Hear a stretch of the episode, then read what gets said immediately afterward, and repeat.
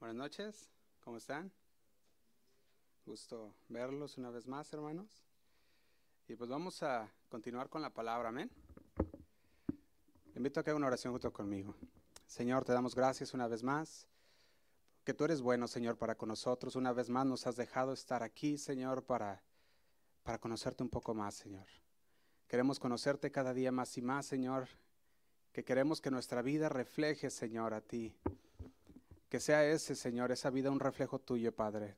Un reflejo de cuánto te conocemos, Señor. Un reflejo de cuán empapado estamos de tu palabra, Señor, en cada una de nuestras vidas. Te damos gracias por esta noche que nos has dado una vez más. Te pedimos, Señor, que tu palabra llegue y corte como esa espada doble filo, Señor, todo lo que no te agrada de nuestras vidas, pero también, Señor, que con ella podamos ser instruidos, redarguidos, Señor, que podamos ser guiados, Señor, por ella, como esa lámpara que guía, Señor, nuestro camino, que alumbra nuestro caminar, Señor. Te damos gracias, Padre, nos ponemos en tus manos en esta noche. Háblanos, Señor. Te lo pedimos en el nombre de Cristo Jesús. Amén. Y amén. Y bueno, pues hoy vamos a continuar, hermanos, con el mensaje número 59 que llevamos acerca del tema del Evangelio de Juan. Si usted ha estado siguiendo estos mensajes ah, vía internet o usted los ha seguido aquí presencialmente, usted puede ver que hemos, hemos aprendido bastante de la palabra de Dios. Dice el Evangelio de Juan que fue escrito para qué? Dice que para que creamos que Jesús es el Cristo, el Hijo de Dios. Pero entonces el Evangelio de Juan, ah, pudiéramos decirlo, es un, e, es, la palabra lo dice Evangelio, ¿verdad? Eso quiere decir que es para evangelizar, es para podernos enseñar para podernos llevar al conocimiento de Cristo y que podamos creer en Él. Por ende, ¿verdad? Entonces llevamos, ah, llegamos el día de hoy al capítulo 10 del Evangelio de Juan. Y yo creo que en este capítulo 10 hay muchas cosas que el Señor nos va a enseñar. De hecho, en este capítulo 10 vamos a llegar al tercer yo soy del libro de Juan, que vemos que nos empieza a hablar la palabra de Dios.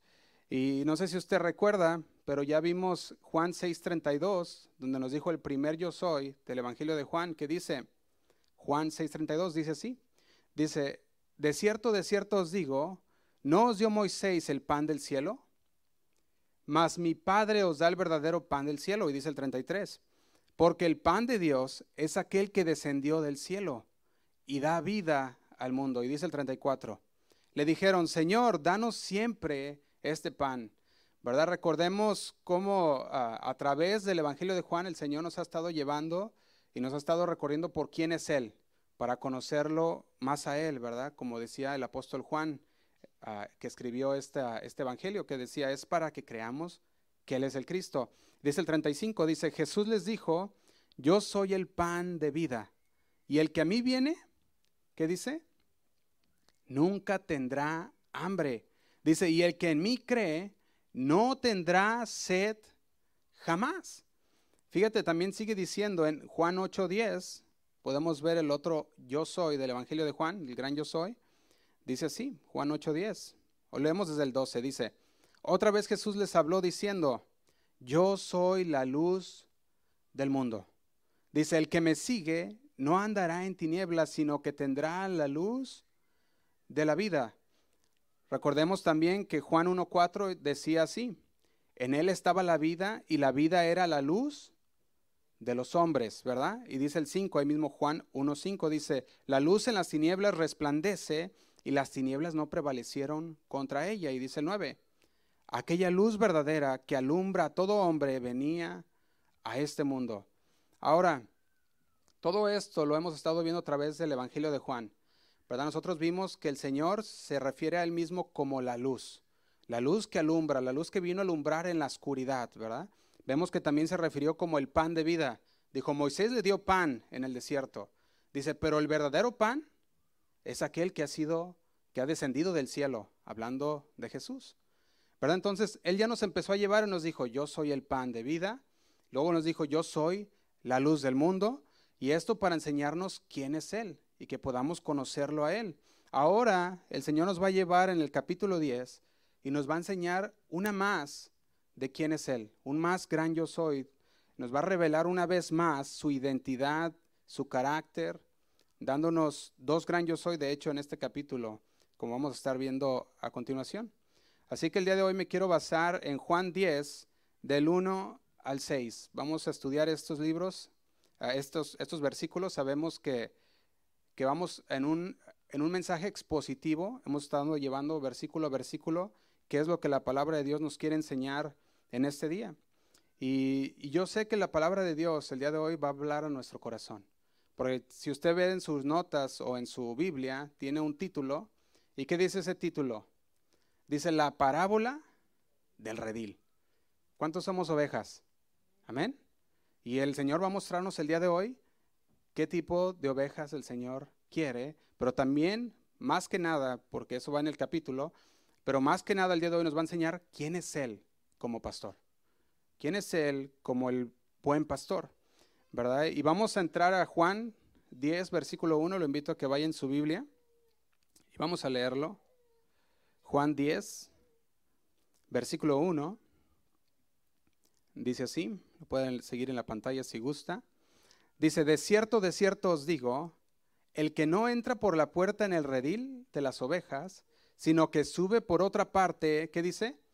Ese es ladrón y salteador. Y dice el 2, mas el que entra por la puerta, el pastor de las ovejas es. Dice el 3, a este abre el portero y las ovejas oyen su voz. Y sus ovejas, ¿qué dice? Llama por nombre y la saca. Y dice el 4, y cuando ha sacado afuera todas las propias, va delante de ellas y las ovejas las siguen, le siguen. Y dice, porque conocen su voz. Y dice el 5, mas al extraño no seguirán. ¿Por qué? Dice, si no oirán de él porque no conocen la voz de los extraños. Pero ¿qué pasó? Dice el versículo 6. Esta alegoría, esta parábola, les dijo Jesús. ¿Pero qué pasó? Dice, pero ellos no entendieron que era lo que les decía. Usted puede imaginar en el título de sus, libras y, de sus Biblias perdón, y ver qué dice la parábola del redil. Y Jesús usa como ejemplo la labor de quién? De un pastor, ¿verdad? Él va a empezar a usar eso como ejemplo.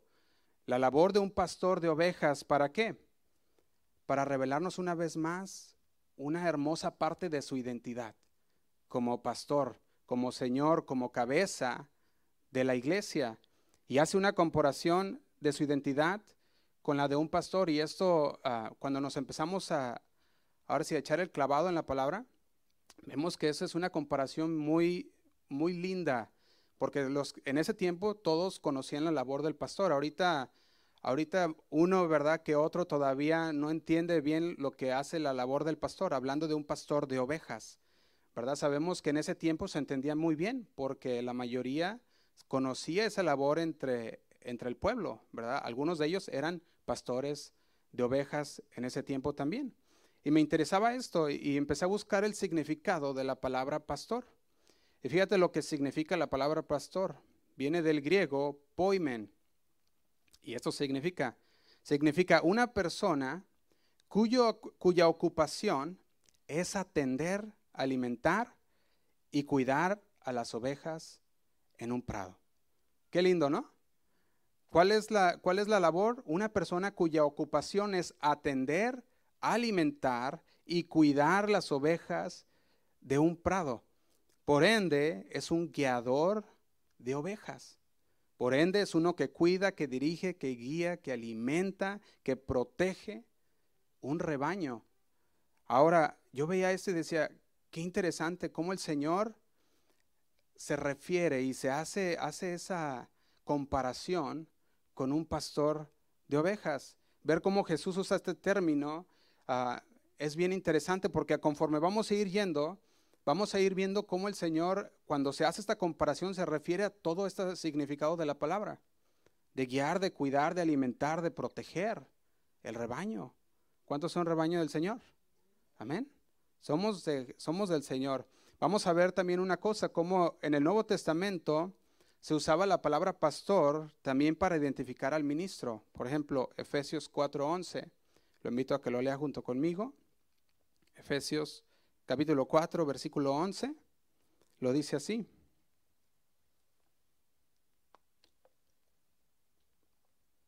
Si lo tiene, dice el 11.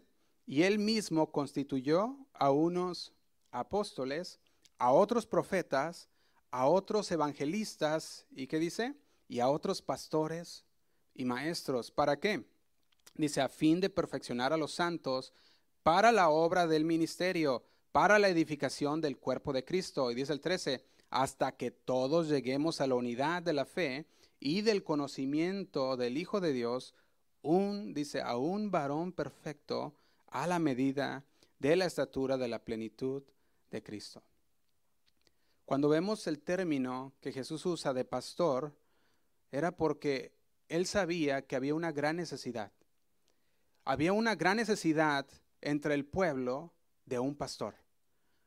Había una gran necesidad de un pastor que de veras los guiara en la palabra de Dios, porque pastores había muchos, pero no había personas que guiaran al pueblo en verdad a la palabra de Dios. Y muchas veces vemos cómo el corazón de Jesús nos dice la palabra que veía a la gente y cómo los veía. Dice que los se entristecía, ¿verdad? Se conmovía. ¿Por qué? Porque los veía como ovejas, sin pastor. Entonces él veía a la gente y decía, me conmueve ver que estén ah, así regados, sin que nadie los guíe, sin que nadie los cuide, sin que nadie les enseñe. Y es por eso que Jesús ahora viene y dicen, es necesario un pastor. Es necesario que ellos miren al pastor de pastores. Y él se ponía como ese ejemplo. No sé si usted recuerda cuando, cuando él deja las 99 y va en busca de aquella oveja que estaba perdida. Y eso es lo que el Señor hace como el buen pastor, como el gran pastor. Ahora nosotros podemos ver en Mateo 9:36, Mateo 9:36, vamos a ver lo que dice, para poder entender cómo veía Jesús a la gente o al pueblo. Dice así, dice el 36, y al ver las multitudes, dice que tuvo compasión. Estamos Mateo 9:36. Y al ver las multitudes tuvo compasión de ellas Dice, porque estaban desamparadas y dispersas como ovejas que no tienen pastor. ¿Te imaginas esa conmovedora escena? Vemos la gente iba tras Jesús, Jesús les predicaba, iba sanando de pueblo en pueblo, iba llevando la palabra, las buenas nuevas, y él veía a la gente necesitada.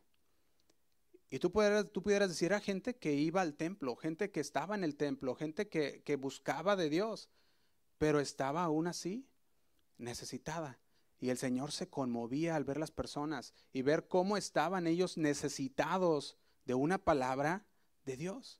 Porque la palabra escaseaba. escaseaba. Los profetas se habían desviado y profetizaban lo que querían. Marcos 1.21 dice así. Marcos 1.21 dice, vamos a leerlo, dice así, y entraron en Capernaum y los, dice, y los días de reposo, dice, entrando en la sinagoga, enseñaba. Aquí está hablando de Jesús. Entrando en la sinagoga enseñaba y dice el 22, y se admiraban de su doctrina. Dice, porque les enseñaba como quien tiene autoridad.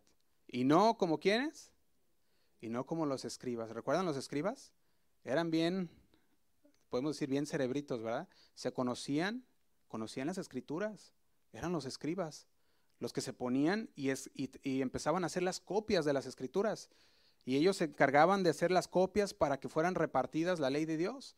Entonces ellos te podían citar cada frase de la Biblia, cada frase de la ley de Dios, exactamente así hasta el versículo y capítulo, ¿verdad? Aunque no te habían todavía eso, pero te lo podía citar. Entonces, ese era, eso eran los escribas. Sin embargo, las personas decían, hablaba como quien tiene autoridad. Decían ellos, no era como los escribas que sabían todo.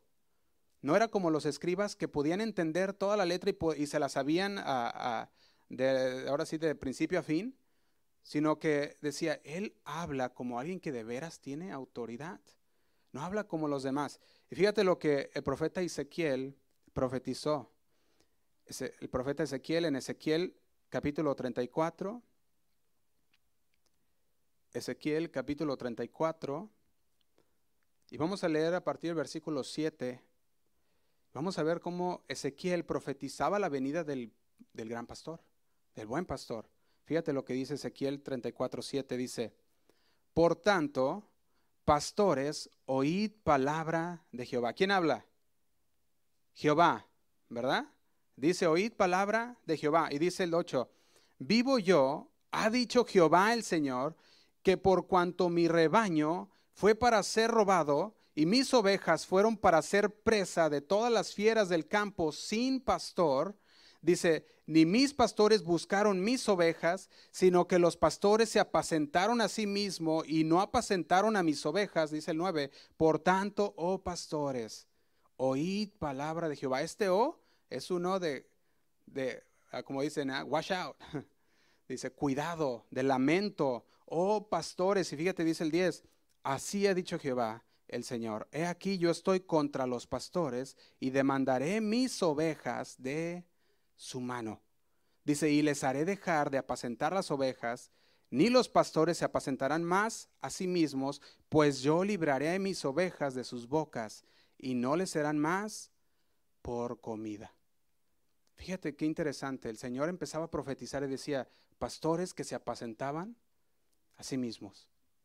Pastores que en lugar de, de apacentar el rebaño, le robaban al rebaño. Se comían las ovejas.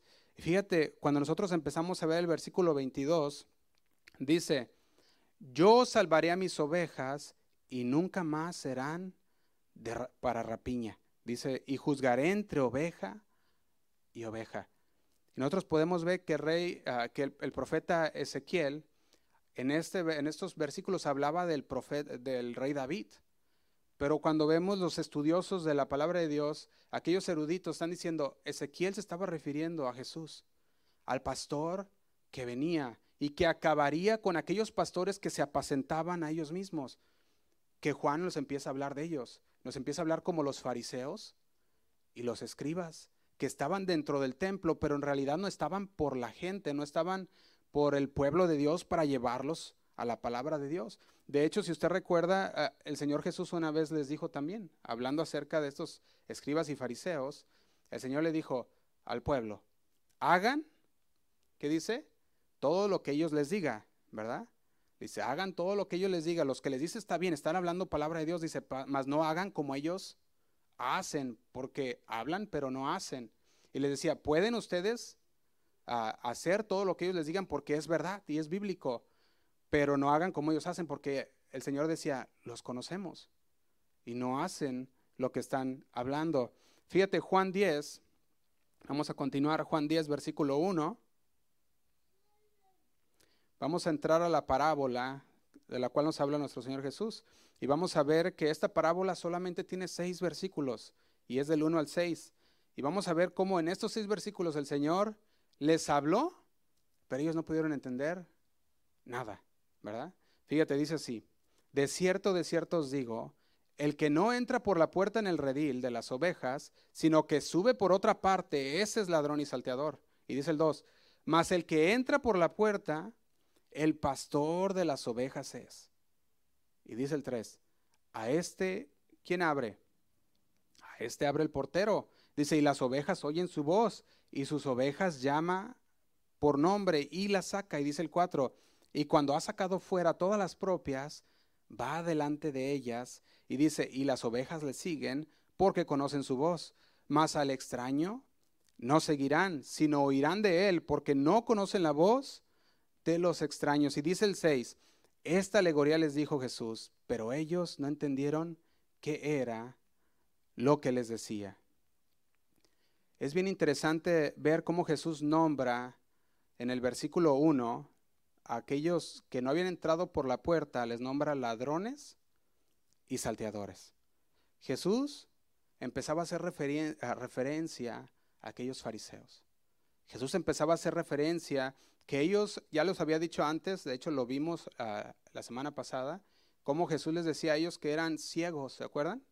Que les digo, ustedes no les ha amanecido, ¿verdad? Todavía están ciegos. Ahora, si ustedes acuerdan, la semana pasada hablamos de aquel hombre ciego de nacimiento y terminamos el capítulo 8, ah, el capítulo 9, perdón, del Evangelio de Juan, ¿verdad? Y cuando terminamos este capítulo vemos que el Señor termina diciéndole a los fariseos, ah, ustedes están ciegos, ¿verdad? Por cuanto ustedes dicen que pueden ver, dice, sus pecados continúan en ustedes. Porque si ustedes dijeran, no puedo ver, entonces les abriría los ojos, ¿verdad? Y entonces e-, ellos pudieran ver la verdad de Cristo. Pero sin embargo, ellos no creían en Jesús. Ellos decían, no, Jesús está loco, Jesús está endemoniado, Jesús no está en sus cabales, no, no está cabal, ¿verdad? Y ellos empezaban a decirle estas cosas a Jesús. Sin embargo, Jesús quería ayudarles, pero ellos no querían. Ya habían formado, dijimos, sus opiniones acerca de quién era Jesús. Ahora, nosotros vemos otra vez cómo Jesús les dice, son salteadores, son ladrones. Vemos que también habla acerca de esos ladrones y salteadores como aquellos falsos pastores que no les interesaban las ovejas. ¿Recuerdan Ezequiel? Que les dice, se apacentaban ellos mismos. Entonces también nos empieza a hablar de aquellos falsos pastores. Y eso fue algo que Israel tuvo que lidiar por muchos años. Tuvo que lidiar con muchos falsos profetas y con muchos falsos pastores. Todo Israel. Por eso Jesús ahora veía la necesidad. Por eso Jesús decía, tengo que ser, él venía a rescatarnos, era su propósito, su plan perfecto, pero también dice, tengo que hacerles ver, tengo que hacerles conectar que yo soy el buen pastor, que yo soy el pastor que da su vida por las ovejas. Mateo 23.1, lo invito a que vaya conmigo a Mateo 23.1. Mateo 23, versículo 1 vemos a Jesús acusando a estos fariseos. Fíjate lo que dice, dice, entonces habló Jesús a la gente y a quienes, y a sus discípulos, diciendo, en la cátedra de Moisés se sientan los escribas y los fariseos, dice, en aquella catedral, en aquel templo grande, ¿verdad? Se sientan, dice, los escribas y los fariseos, dice el 3, así que todo lo que os digan que guardéis, guardadlo y hacedlo Dice, mas no hagáis conforme a sus obras, porque dicen y no hacen. Y le decía, aquellos no hagas, no hagas conforme ellos hacen. Fíjate, lo que empieza a hablar Jesús ahora en Juan 10, les dice así, Juan 10.1, que es donde estamos, les dice, de cierto, de cierto os digo, el que no entra por la puerta en el redil de las ovejas, sino que sube por otra parte, ese es ladrón y salteador. Y dice el 2, mas el que entra por la puerta, el pastor de las ovejas es. ¿Qué pasó cuando el Señor les dijo esta parábola? El versículo 6 no lo dice, que ellos no entendieron nada. Dice, no entendieron qué era lo que les decía. ¿Y sabía usted que si hay mucha gente el día de hoy? Hay mucha gente que no entiende nada de la palabra de Dios. Hay personas que están siendo engañadas por sectas, por religiosidad el día de hoy y les hablas y les dices, mira, es que no es así, la palabra de Dios dice que no es así, mira lo que dice la palabra de Dios y ellos te dicen, no, no, espérate, es que, no, e, e, es que yo escucho los mensajes de, mi pastor, ¿verdad? Y, aunque el pastor esté predicando una, una falsa doctrina o esté predicando un falso evangelio, y, lo, y lo ahí lo, como dicen, lo maquilla con unos versículos, ¿verdad? Y la gente está confundida y dice, no, no, no, no, es que Josué, lo que tú me estás diciendo no puede ser, porque mi pastor dice que es de otra manera. Bueno, quieres obedecer lo que tu pastor dice, lo que la palabra de Dios dice, ¿verdad? Porque tu pastor debería estar enfocado en la palabra también y debería estar alineado con la palabra de Dios. Pero muchas veces vemos que no es así. Las personas dicen, no, es que no puede ser así. Les dices, ¿Sabes qué? Es que el Evangelio de la Prosperidad no está bien. Es que el pare de sufrir no está bien. El Señor nos dice que vamos a pasar por dificultades. Que la prosperidad es parte del caminar con Dios, pero no es la regla del hombre. De hecho, muchas personas que podemos ver que estuvieron en la Biblia y también pasaron necesidad. Y decimos, bueno, el Señor es soberano, ¿no? Pero les dices, no está bien. Y ellos te dicen, no, es que tú no, no, entiendes, ¿verdad? O sea, estamos bien, fíjate que el Señor nos ha prosperado muchísimo, entonces creemos, cada que vamos nos, nos animan y, y, salimos bien animados, ¿verdad? De que vamos a ser ah, buenas, ah, grandes personas. vamos a ser personas prósperas, ¿verdad? Pero nunca se les habla, deja el pecado, nunca se les habla, tienes que arrepentirte de todo lo que has hecho, tienes que santificarte cada día. Y todo esto, como no se les habla, ellos dicen, es que lo que tú me estás diciendo no cuadra con lo que yo he aprendido. Y oyen, pero no entienden. Son como estos hombres que el Señor les hablaba, dice, pero no entendían qué les decía. Y podemos ver esas personas siendo engañadas aún en nuestros tiempos por falsos pastores, falsos ministros, por aquellos que le dicen, ¿verdad?, que ah, tantas cosas que hoy han salido de, de doctrinas falsas que ya es imposible hasta contarlas, de todo lo que ha salido. Pero ¿sabes una manera para poder evitar todas esas falsas doctrinas? Es meterte a la palabra de Dios. Y es estudiarla. Y entonces al estudiarla, tú vas, ¿qué vas a hacer? Vas a poder decir, eso que me están diciendo no es verdad. Eso que me están diciendo no es así, porque la palabra de Dios dice otra cosa. Pero necesitamos entrar en la palabra. Si tú eres una de las personas que entra a la palabra de Dios solamente los días de reunión, es muy posible que vayas a caer en una de estas doctrinas. O sea, las, las, las estadísticas son muy altas pero si tú eres una persona sabedora de la palabra, conocedora de la palabra, cuando tú escuches algo que no da, tú vas a decir, eso no es lo que dice la palabra. Y no lo vas a tomar como la palabra de Dios. Hoy tantas cosas que han salido que muchos ovejas están como ovejas sin pastor. Y el Señor quiere guiarlas, quiere llevarlas a donde hay pasto, a donde hay agua, pero las ovejas siguen diciendo, no, yo no quiero. Por eso de ese versículo 6, pero ellos no entendieron qué era lo que les decía. Y hay mucha gente que sigue engañada al día de hoy, que se les habla, pero no quieren entender. Y yo creo como que Jesús hace cuenta que yo creo que volteó al cielo y decía, ay Padre, ¿cómo les explico, verdad? Porque dice ahí no entendieron nada.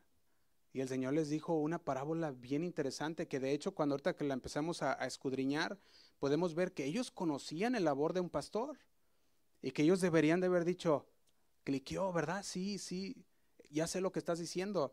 Fíjate, Juan 1, vamos a, vamos a verlo. Dice, de cierto, de cierto os digo, el que no entra por la puerta en el redil de las ovejas, sino que sube por otra parte, inicialmente dice, es ladrón y salteador.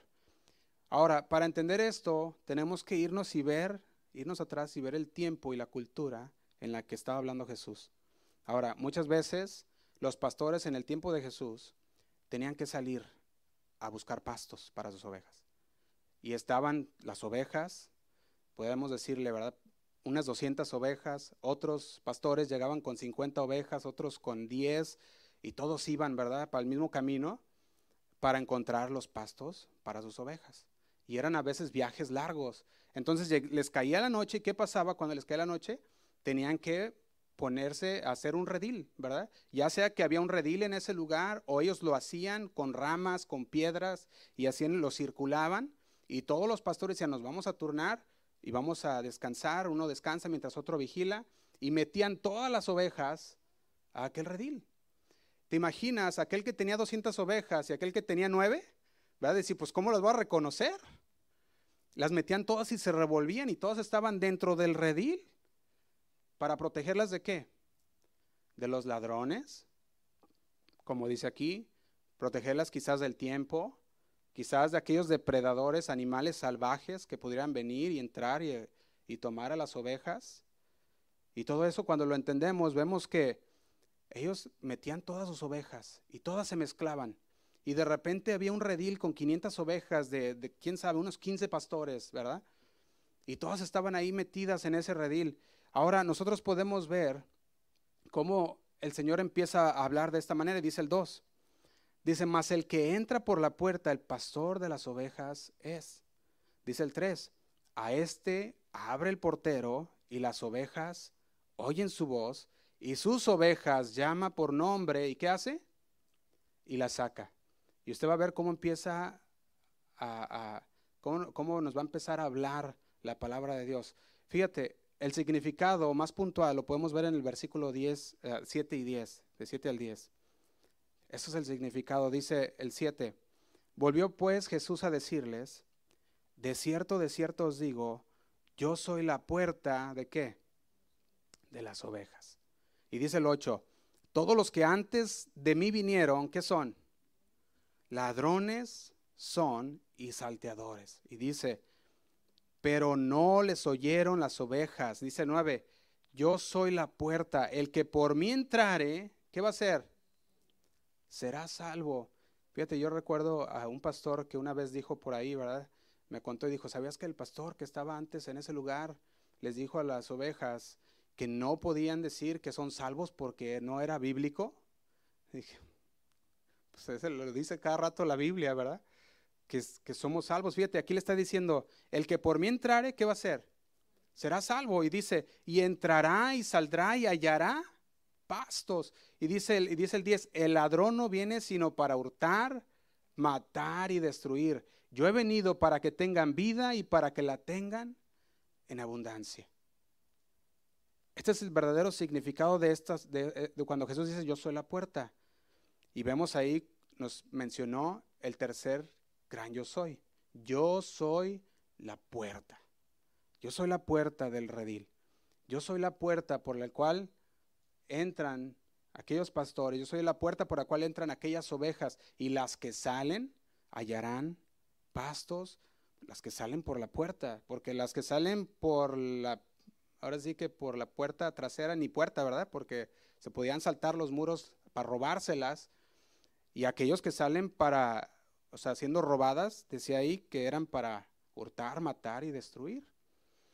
Ahora nosotros podemos ver, cuando dice yo soy la puerta, significa que Él es quien nos protege, que Él es el que nos cuida, el que nos protege de quién? De los falsos profetas, de los falsos pastores, de los falsos maestros que buscan qué?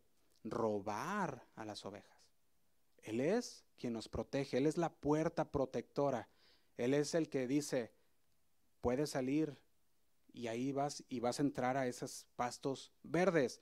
Fíjate, si alguien evade la puerta, ¿qué dice que es? Ladrón y salteador. Si alguien evade la puerta, ¿qué significa evadir la puerta? Significa evadir la doctrina de Jesucristo. Si alguien dice, ¿sabes qué? No hagas caso a lo que dice la palabra, está evadiendo la puerta. Está queriendo robarse a las ovejas valiéndose por medios corruptos. En lugar de entrar por la puerta, entra y salta el muro de aquel redil.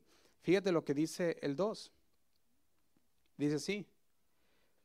Dice, mas el que entra por la puerta, el pastor de las ovejas es. Y dice, a este abre el portero y las ovejas oyen su voz y sus ovejas llama por nombre y las saca. Vamos a ver qué es lo que estaba diciendo aquí. Recordamos uh, aquella, aquello que les dije, ¿verdad? Que los pastores en ese tiempo, lo que era la cultura y en ese tiempo de la historia, los pastores metían a todas sus ovejas al redil. Entonces tenía que llegar un momento en el que los pastores tenían que venir por sus ovejas. Entonces lo dejaban en la noche, ellos cuidaban, unos se turnaban entre los pastores, pero después llegaba el momento en el que decían, llegó la mañana, tenemos que ir por las ovejas para sacarlas a los pastos. Y llegaba el pastor y te imaginas, veía 500 ovejas y decías, pues mira, nomás son nueve, ¿verdad? Decía, a ver, ¿y qué hacía ese pastor? Dice el 3. Dice, llegaba, el, el portero le abría las puertas y dice, llamaba por nombre a quienes? A las ovejas. Y les decía, salgan. Fíjate qué, qué interesante. Cuando yo me ponía a ver esto decía, wow, qué interesante, Señor, cómo, cómo tú les ponías esta analogía, esta parábola, para que ellos entendieran que tú eras esa puerta, que tú eres aquel que si nosotros escuchamos tu voz, pudiéramos seguirte a ti, pudiéramos conocer tu voz. Y fíjate lo que dice el 4, dice, y cuando ha sacado fuera todas, ¿quiénes? Las propias, o sea, las de él, ¿verdad? No, no dice que saca todas, ¿verdad que no? Dice, sacó las propias, dice, va delante de ellas y dice, y las ovejas le siguen porque conocen qué? Su voz. Dice el 5, mas al extraño no seguirán. ¿Qué van a hacer? Sino huirán de él, porque no conocen la voz de los extraños. Quiero que notemos algo, hermanos. Dice el versículo 3, y las ovejas oyen su voz. ¿Sabía usted que cuando el pastor llegaba y decía, vengo por mis ovejas? Ok. Llegaba el portero, abría las puertas del redil, el pastor se paraba enfrente de ese redil y les decía su nombre a cada una. ¿Y sabes qué pasaba? Las ovejas escuchaban y decían, es para mí, y ahí iba directo a la puerta. Y salía, ya salía una, dos, tres, cuatro, y salían las nueve de las quinientas. ¿Te imaginas? Qué tremendo, ¿no? Cuando lo empezamos a ver de esa forma y podemos ver cómo las ovejas eran tan inteligentes. A mí me tocó, uh, los que conocen, ¿verdad? Que trabajaba en la agricultura y me tocó ver cómo les ponían nombres a los animales, a, las vaquitas, a, los, a, las ovejas, y conocían su nombre, hasta, hasta los becerritos, ¿verdad? Así bebecitos ya les ponían su nombre y de repente ya conocían su nombre. Y era bien interesante porque les llamaban, yo me acuerdo en una lechería aquí en Tulare, decía, no, ellos saben su nombre, mira. Y decía, hey, Marta. Y venía la vaca. Y dije, órale. Y, y, venía la vaca y se ponía y le ponían ahí la maquinita para ordeñarla, ¿verdad? Y decía, ahí está. Y les llamaba por nombre y cada vaquita iba entrando. Y decía, y se formaban, ¿eh? O sea, entraban y bien ordenaditas. Digo, wow, ahora las ovejas, ¿te imaginas? Y eso que las ovejas ah, se conocen porque escuchan la voz del pastor. Las vacas ya después de un rato, si están afuera, ellas no siguen la voz. O sea, ellas conocen su nombre, pero son tercas. De hecho, las tienen que andar arreando, ¿sí o no? Para poderlas llevar a algún lado. Y las ovejas no. Las ovejas van siguiendo al pastor y van escuchando la voz. Y si ven que la voz no es la del pastor, se vámonos. Aquí no hay nada, ¿verdad?, que hacer. Fíjate lo que dice. Dice el 4. Dice, y cuando han sacado fuera todas, ¿quiénes? Las propias. Aquí otra vez, fíjate que dice, no se quedó ahí en todas, dice las propias, ¿verdad? Dice, va delante de ellas y las ovejas le siguen porque conocen su voz. ¿Quiénes son las que salen? Las que escuchan la voz de su pastor. No todas salen. ¿Te imaginas que llegara y le dijera por nombre a la oveja y todas salieran? Pues ahora sí se hace un revoltijo, ya no sabe ni cuál era cuál. Pero ellos conocían su, nombre y salían. Podemos ver que el pastor saca sus ovejas, ¿para qué? Para llevarlas a comer, para llevarlas a pastorear. O sea, las ovejas ya estaban esperándolo. Hasta ese momento, yo creo ya pasando toda la noche, estando resguardadas, seguras, llegaba el pastor y les decía, ya vamos, vamos a seguir caminando hacia nuestro destino. Y ahí salían todas en línea cuando les llamaba y iban para llevarlas, para alimentarlas. ¿Y qué es lo que hace Jesús con nosotros? Jesús nos alimenta, Jesús nos nutre, nos lleva a pastor, nos pastorea en lugares delicados, dice de delicados pastos, y nos empieza a llenar, a nutrir con su palabra, ¿sí o no? Y eso es lo que hace el Señor. Fíjate, dice el 3, a este abre el portero y las ovejas oyen su voz y sus ovejas llama por nombre y las saca. ¿Cuántos del Señor nos llamó por nombre? Amén. El Señor conoce nuestro nombre, el Señor conoce quiénes somos porque somos de sus ovejas. Y el Señor dice, ustedes son de aquellas ovejas apartadas, ovejas mías. Ahora, cuando hablamos, ah, cuando hablamos de la palabra de Dios, podemos ver cómo la palabra de Dios nos habla, y esa es la voz de Dios, hablando en nuestro corazón. Nos habla, si eres oveja de Dios, si eres oveja de Jesús, escuches la voz de Dios. Y dices, me está hablando el Señor. Y de repente no sé cuánto les ha llegado o les ha pasado esto, que se habla el mensaje y dice, ese mensaje era para mí. Era el Señor hablando a sus ovejas. Y dice, ese era para mí. ¿Verdad? En el versículo 4 dice, dice sí. Dice el 3, perdón, dice, llama por nombre y la saca, dice el 4, y cuando ha sacado fuera todas las propias, va delante de ellas y las ovejas le siguen porque conocen su voz. Y si usted es muy, ah, muy atento a las, ah, podemos decir, ah, a lo que pasa en los versículos, ¿verdad? Los detalles, usted puede notar dos cosas importantes en este versículo. Habla, dice que escuchan su voz, ¿sí o no? Y, y soy yo, ¿verdad? escuchan su voz, pero ¿qué dice? También no nomás escuchan, sino que hacen, conocen. Esto es bien interesante, dos puntos bien importantes, porque no solamente escuchan, sino que reconocen, sino que conocen su voz y lo siguen. ¿Será lo mismo oír que conocer? No, ¿verdad? No es lo mismo oír que conocer. ¿Te imaginas? El pastor llegó y dijo, vamos a poner el ejemplo de la vaquita, Marta, ¿verdad? Y, llegaron todas las ovejas y todas las ovejas escucharon que gritó alguien Marta, ¿verdad? Y todos pues, pararon la orejita. pero pues nadie, nomás Marta fue la que, la que salió. O sea, todas escucharon, mas no todas reconocen la voz. Aquella que conoce a su pastor reconoce la voz. Y dice, oh, me habló a mí. Me habló a mí. Y la palabra oír viene de la palabra griega que significa oír en el sentido natural. O sea, tú escuchas, llega ese sonido a tus oídos, cliquea en tu cerebro y dices, bueno, escuché. Eso es escuchar. Pero cuando habla de conocer, la palabra griega de conocer habla de reconocer por comprensión y entendimiento. Y podemos decir, ¿qué diferencia es no escuchar a reconocer, a conocer? ¿Por qué? Porque cuando oyes la voz no solamente oíste, sino que ya reconociste y dijiste, ese es la voz del Señor, es la voz de mi pastor. Y aquí han, aquí podemos ver cómo, cómo el Señor les estaba diciendo, aquellos que están, que son de mis ovejas, escucharán mi voz y entenderán y reconocerán. Pueden oír la enseñanza bíblica y pueden decir, es el Señor hablándome a mi corazón. Es el Señor hablando a mi vida. Pueden reconocer la voz de Dios. ¿Y sabes qué hacen? No solamente la escuchan, sino que la reconocen y la siguen. Dicen, esa palabra es de Dios. Por ende, la tengo que seguir, tengo que obedecer. Y sí se necesita oír, pero también se necesita conocer. Conocer la palabra de Dios. Dice el 4. Y cuando ha sacado fuera todas las propias, va delante de ellas. Qué importante es que el pastor vaya delante de las ovejas. Qué importante tanto en lo espiritual, como nos hablaba aquí nuestro Señor Jesús, pero tanto como en lo ministerial.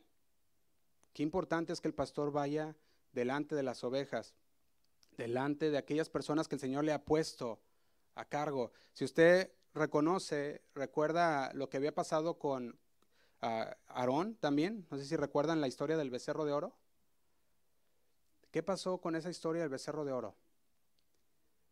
Aquí pueden ver que Aarón iba detrás del pueblo, porque el pueblo le estaba diciendo, haznos, haznos, haznos.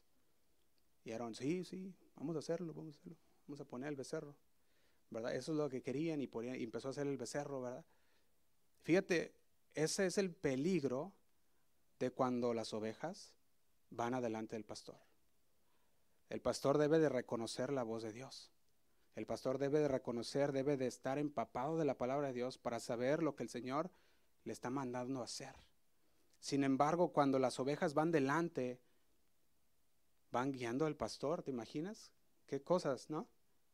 Sería eso. Y el Señor le dice lo siguiente, dice, va adelante de ellas era necesario afirmar lo que, lo que el Señor también estaba diciendo aquí, porque si, si no les puede pasar como lo que pasó con Aarón, ¿verdad? Que ya de repente, como no reconocían la voz de Dios, le dijeron a Aarón, pues haznos. Y Aarón lo empezó a, a hacer, aquel becerro de oro, y la gente lo mandaba a él. ¿Verdad? Y qué peligroso sería eso. Ahora, nos está diciendo que el pastor es el que los guía. El pastor estamos hablando de Cristo como el pastor, es el que nos guía y a dónde nos va a llevar? Al alimento. Nos va a llevar a comer, a esa oveja hambrienta a que confiadamente vaya y pastoree. De hecho, como dice aquí, el pastor va por delante de sus ovejas y ellas le siguen. Este, esta palabra habla de un apego con el pastor. O sea que nosotros debemos estar apegados a Cristo, de tal manera que dice que oímos su voz y lo conocemos.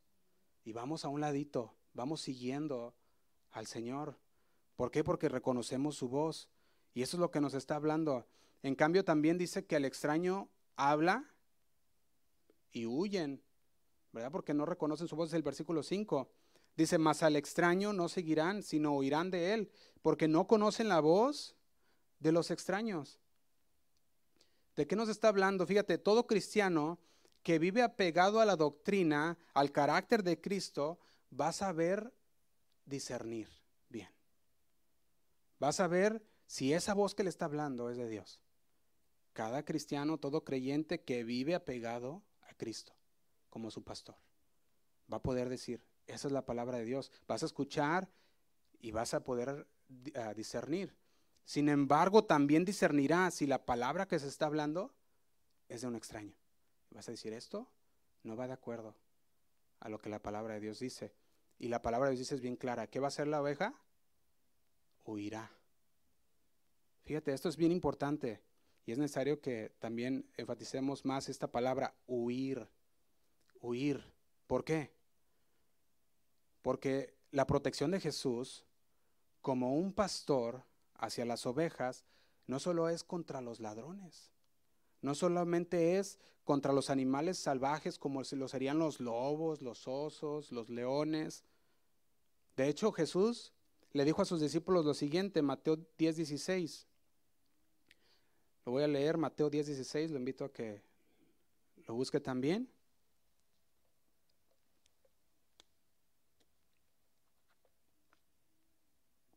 Dice así, he aquí, yo os envío como, como ovejas, ¿qué dice? En medio de lobos. Sed pues prudentes como serpientes y sencillos como palomas. Y guardaos de los hombres, porque os entregarán a los concilios, en sus sinagogas os azotarán. Fíjate cómo le decía el Señor a sus discípulos. Dice, yo los envío como ovejas en medio de lobos. También Mateo 7:15 Mateo 7:15. Les dice así, guardaos de los falsos profetas, que vienen a vosotros como, dice, con vestidos de ovejas, dice, pero por dentro son lobos rapaces, dice el 16, por sus frutos los conoceréis. Por eso es importante conocer. ¿Por qué? Porque los conoceremos por sus frutos que llevan. Primera de Pedro 5.8, también se los leo. Primera de Pedro 5.8 dice así. Dice, sed sobrios y velad, porque vuestro adversario el diablo, como león rugiente, anda alrededor buscando a quien devorar. Y, si, usted recuerda, ya hablamos una serie acerca de los lobos en la iglesia, donde nos hicimos una pregunta que era para meditar. Si usted recuerda esta pregunta, fue la siguiente. dijimos, ¿puede una oveja defenderse sola contra un lobo o un león? Qué difícil, ¿no? ¿Te imaginas la ovejita peleando con un león? No se puede, ¿verdad? No se puede, la ovejita no puede sola. ¿Por qué? ¿Verdad? Porque no tiene defensas, no tiene nada para defenderse con... Ahora sí, que podemos decirlo hasta de la siguiente manera, no importa cuánta lana tenga la oveja, no puede defenderse contra un lobo. ¿Sí o no? bueno, sí me entiende, la lana es la, lo que tiene la oveja, ¿verdad? Eso, eso es lo que... entonces, la oveja no se puede defender sola de un lobo. Ahora, lo interesante es esto. ¿Usted puede solo contra Satanás? No. Y muchos piensan que sí. Muchos piensan que solos pueden contra Satanás. Solos no podemos, necesitamos a Jesús, porque Él ya lo venció. Jesús sí pudo, y Él sigue pudiendo contra Satanás. Sin embargo, solos no podemos. De hecho, yo, me salía, me recordaba Hechos 9, 19, 13. Si va a Hechos 19, 13, dice así. Dice, pero algunos de los judíos, exorcistas ambulantes, fíjate, hasta exorcistas ambulantes ya había, dice, intentaron invocar el nombre del Señor Jesús sobre los que tenían espíritus malos, diciendo, os conjuro por Jesús, el que predica Pablo, y dice el 14, había siete hijos de, dice, de un tal Ezeba, judío, jefe de los sacerdotes, que dice que hacían esto. Y dice el 15, pero respondiendo el espíritu malo dijo, eh, dijo a Jesús, perdón, eh, dice, a, Jesús conozco, perdón, dice, ya me revolvió el 15, dice, pero respondiendo el espíritu malo dijo, a Jesús conozco y sé, eh, y sé quién es Pablo, pero a vosotros, ¿qué dice? Qué feo, ¿verdad? Que ellos, eh, exorcistas ambulantes, y vamos, vamos a hacerlo, ¿verdad? Y van bien guerreros. Y de repente llegan y se paran y le dicen, en el nombre de Jesús, de aquel que predicó Pablo, ¿verdad? Salgan y dicen, ¿quién eres? A ellos los conocemos, pero tú quién eres? Fíjate lo que, lo que pasó, dice el 16. Dice, y el hombre en quien estaba el espíritu malo saltando sobre ellos y dominándolos, ¿qué dice? Pudo más que ellos, de tal manera que huyeron de aquella casa desnudos y heridos. Fíjate, el pensamiento humano es decir, yo soy valiente, yo puedo.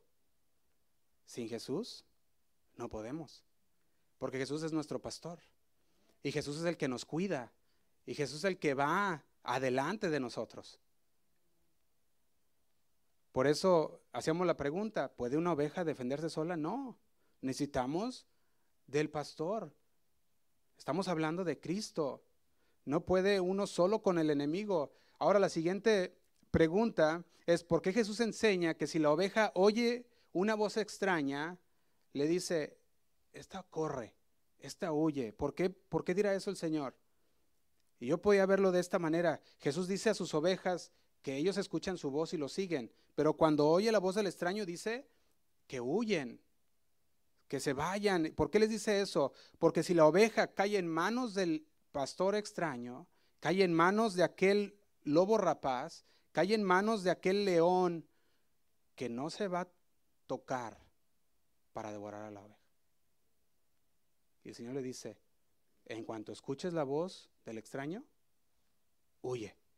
No te quedes ahí porque no tendrán compasión. No tendrán compasión.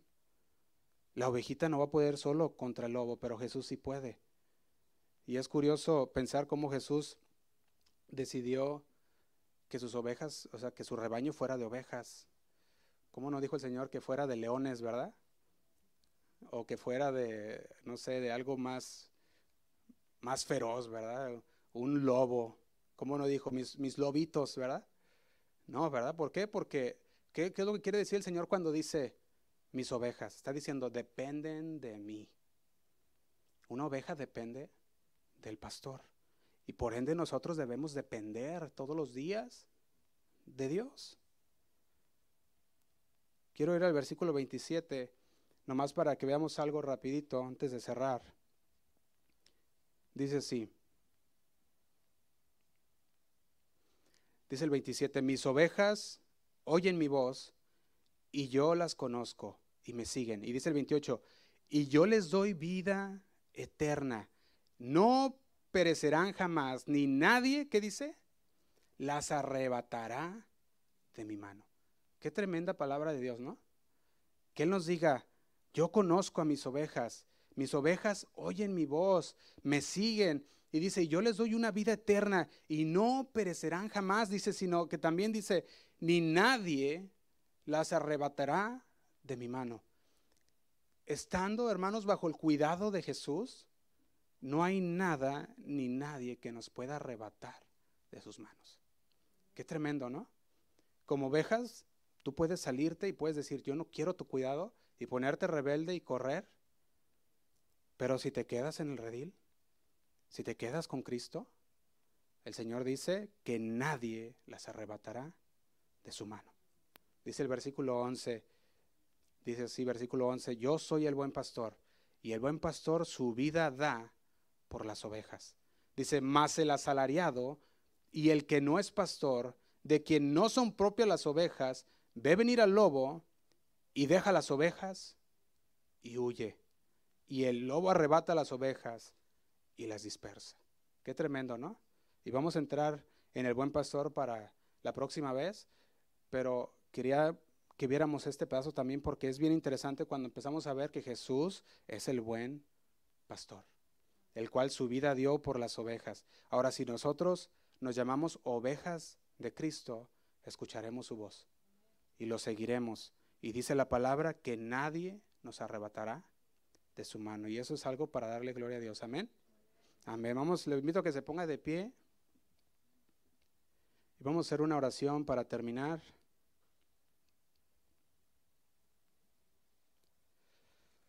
Señor, te damos gracias una vez más. Gracias por tu palabra, Señor. Porque una vez más, Señor, tú nos hablas a nuestro corazón. Una vez más, Señor, tú nos dices, yo soy la puerta. Yo soy el buen pastor. Y el buen pastor su vida da por las ovejas. Y siendo tú la puerta, Señor, nada nos arrebatará de tu mano, porque tú eres quien nos protege. Tú eres quien nos guarda, Señor. Y contigo estamos seguros. Por eso, Señor, reconocemos tu voz y te seguimos, Señor, siempre. Cuando oímos una voz extraña, Señor, no nos quedamos, sino oímos, Señor, porque sabemos que tú eso es lo que nos hablas de en tu palabra, Señor. Por eso en esta noche, Señor, queremos ponernos en tus manos, porque sabemos que tú eres quien nos pastorea de la mejor manera. Sabemos que tú eres quien nos llevará, Señor, a pastos verdes, que tú nos llevarás, Señor, a donde hay alimento y estamos agradecidos, Señor, eternamente contigo por eso. Gracias porque tú eres nuestro buen pastor. Gracias, Señor, porque podemos vivir confiados cada día en tu palabra, Señor, en tu cuidado. Nos ponemos en tus manos, Señor, y te pido por mis hermanos que están aquí en esta noche. Los bendecimos, Señor, en tu nombre. Llévalos con bien a sus hogares, Señor, que ellos se vayan confiados en ti, Señor, sabiendo que, que tú eres quien los protege. Tú eres, Señor, el que se preocupa por ellos el que está siempre atento, Señor, de sus necesidades, el que está siempre atento, Señor, de, de todo lo que pasa en sus vidas, Señor, todo lo que pasa en sus pensamientos, Padre. Tú conoces todo, Señor. Dice que no hay nada escondido para ti, Señor. Te damos gracias, Señor, por mis hermanos. Cuídalos, Señor, y guárdalos.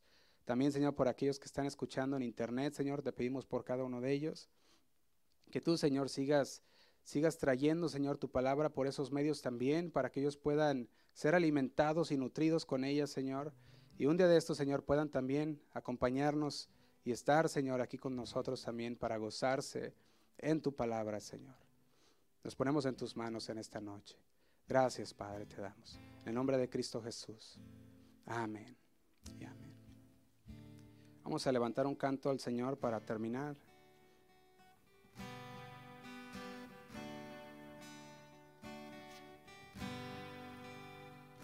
Gracias, Señor.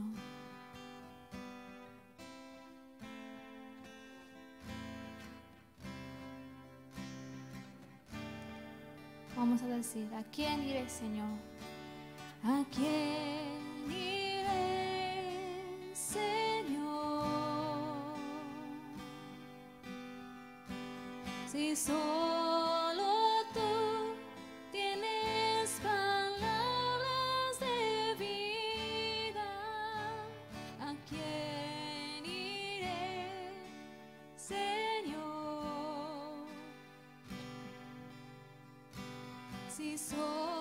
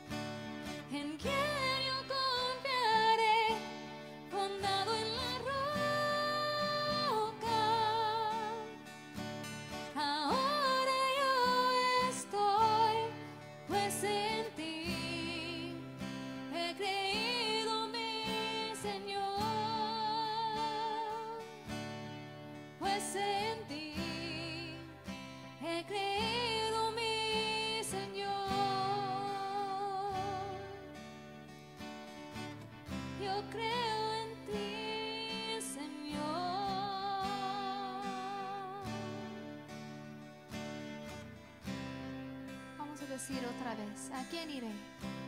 ¿A quién iré, Señor? Si solo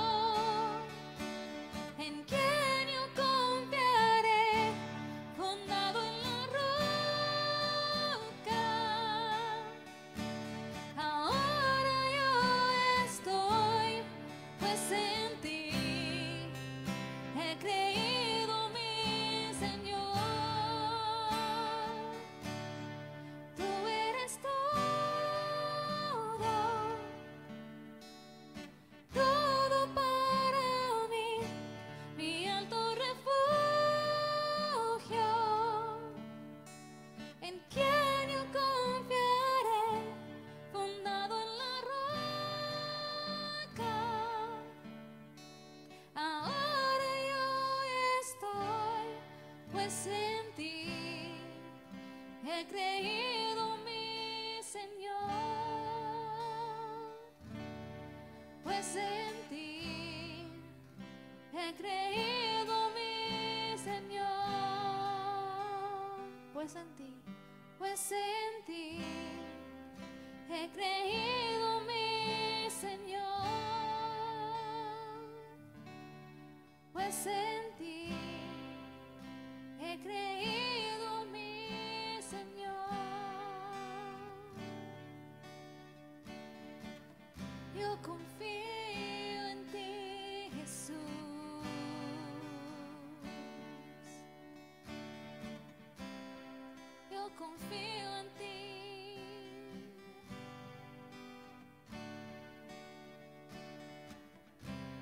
Señor.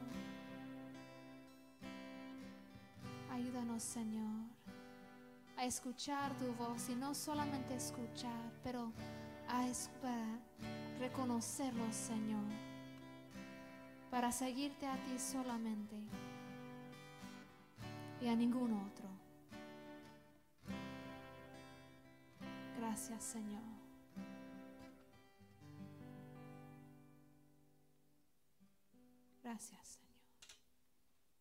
Señor, hermanos. Gracias, Señor. Tú eres un buen pastor. Tú eres la puerta por donde entramos. Gracias. En el nombre de Cristo Jesús. Amén.